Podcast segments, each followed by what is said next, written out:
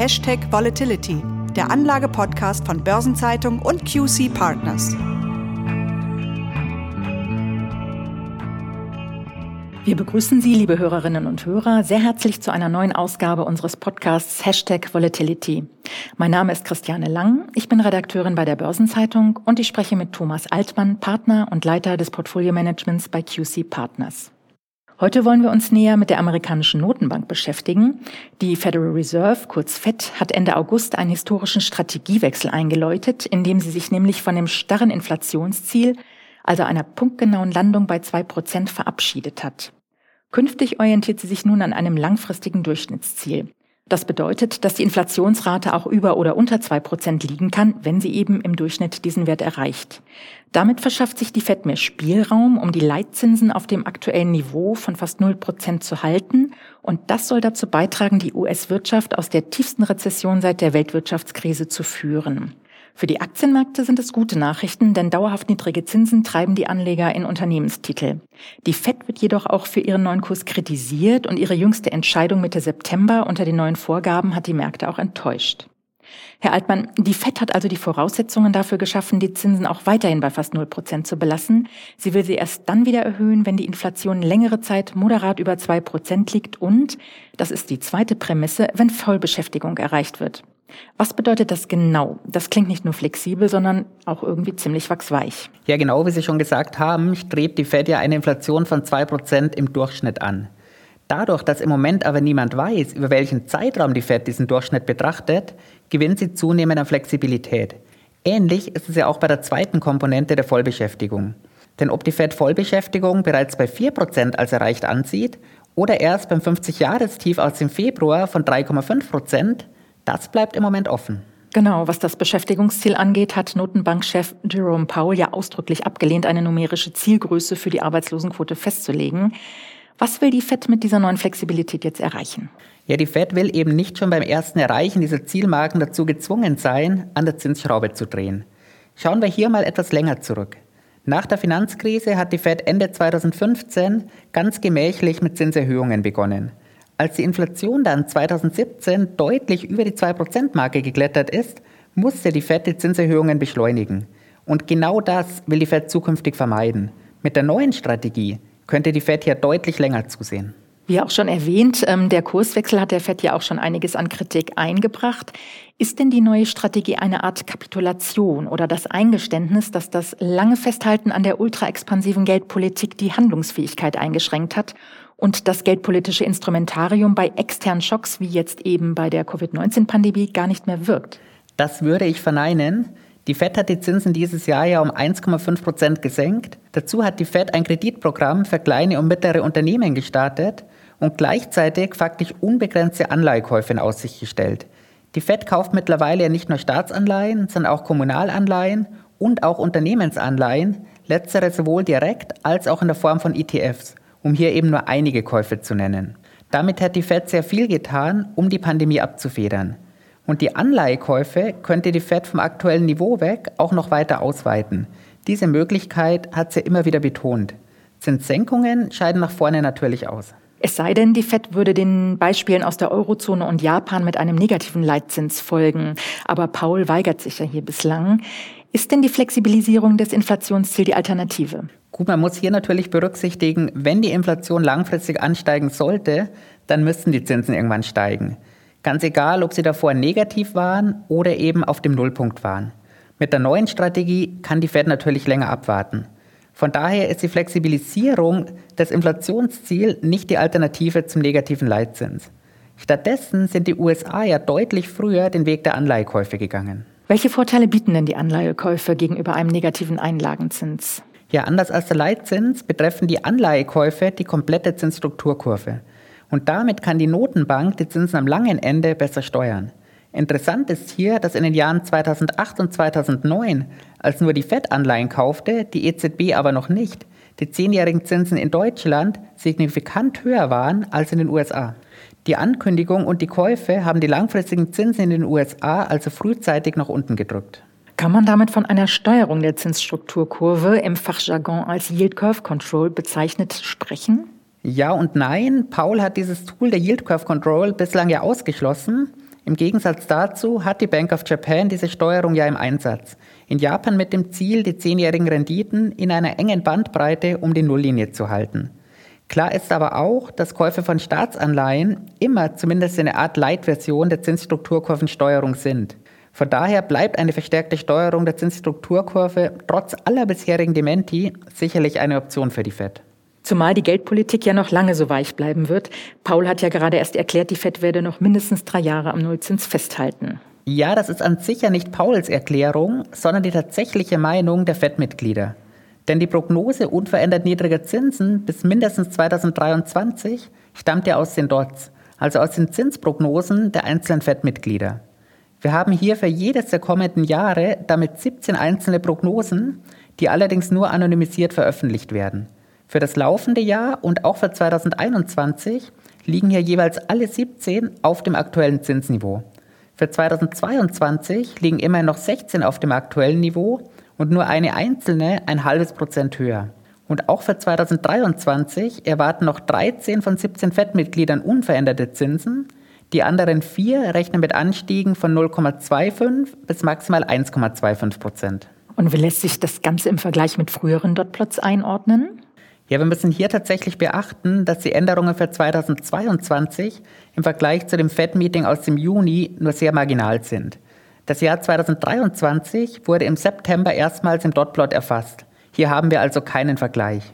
Von daher lässt sich jetzt auch nicht sagen, dass die neue Strategie zwingend zu deutlich länger niedrigen Zinsen führen muss. Zumindest aber erst einmal bis 2023. Und Sie haben ja schon erwähnt, dass sich die FED dazu bekannt hat, die Anleihekäufe mindestens im bisherigen Tempo fortzusetzen und im Bedarfsfall auszuweiten. Und dennoch haben sich die Anleger enttäuscht gezeigt. Die Aktienmärkte sind noch während der Bekanntgabe der FED-Entscheidung Mitte September runtergegangen, obwohl ja ein langfristiger Nullzins die Anleger auf Jahre in Aktien treiben wird. Warum diese auf den ersten Blick paradoxe Reaktion? Was hat die Anleger enttäuscht? Ja, zunächst müssen wir hier die einzelnen Indizes unterscheiden. Denn tatsächlich haben die Small- und Mid-Caps mit der Aussicht auf noch länger niedrige Zinsen unmittelbar nach der Bekanntgabe durch die Fed zugelegt. Wirtschaftlich stehen die kleineren und mittleren Unternehmen in den USA deutlich schlechter da und sind damit auch deutlich mehr von niedrigen Zinsen abhängig. Wir müssen aber auch berücksichtigen, dass es für die Fed kaum möglich war, diesmal positiv zu überraschen. Und möglicherweise hatte der eine oder andere eben doch mit einem zusätzlichen Kaufprogramm gerechnet. Seit Ausbruch der Pandemie hat die FED über den Ankauf von Staatsanleihen, Mortgage-Backed Securities, Unternehmensanleihen und Kommunalanleihen ja schon weit über drei Billionen Dollar an Liquidität in die Wirtschaft gepumpt.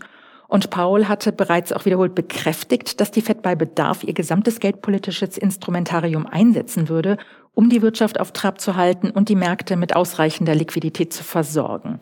Warum hat die Fed zu diesem Zeitpunkt nun keine weiteren Ankaufprogramme angekündigt? Ja, ich gehe davon aus, dass Paul mit dem aktuellen Verzicht auf ein neues Kaufprogramm den Druck auf die Fiskalpolitik erhöhen wollte. Paul hat ja immer wieder deutlich gemacht, dass die Geldpolitik die aktuelle Krise nicht im Alleingang lösen kann.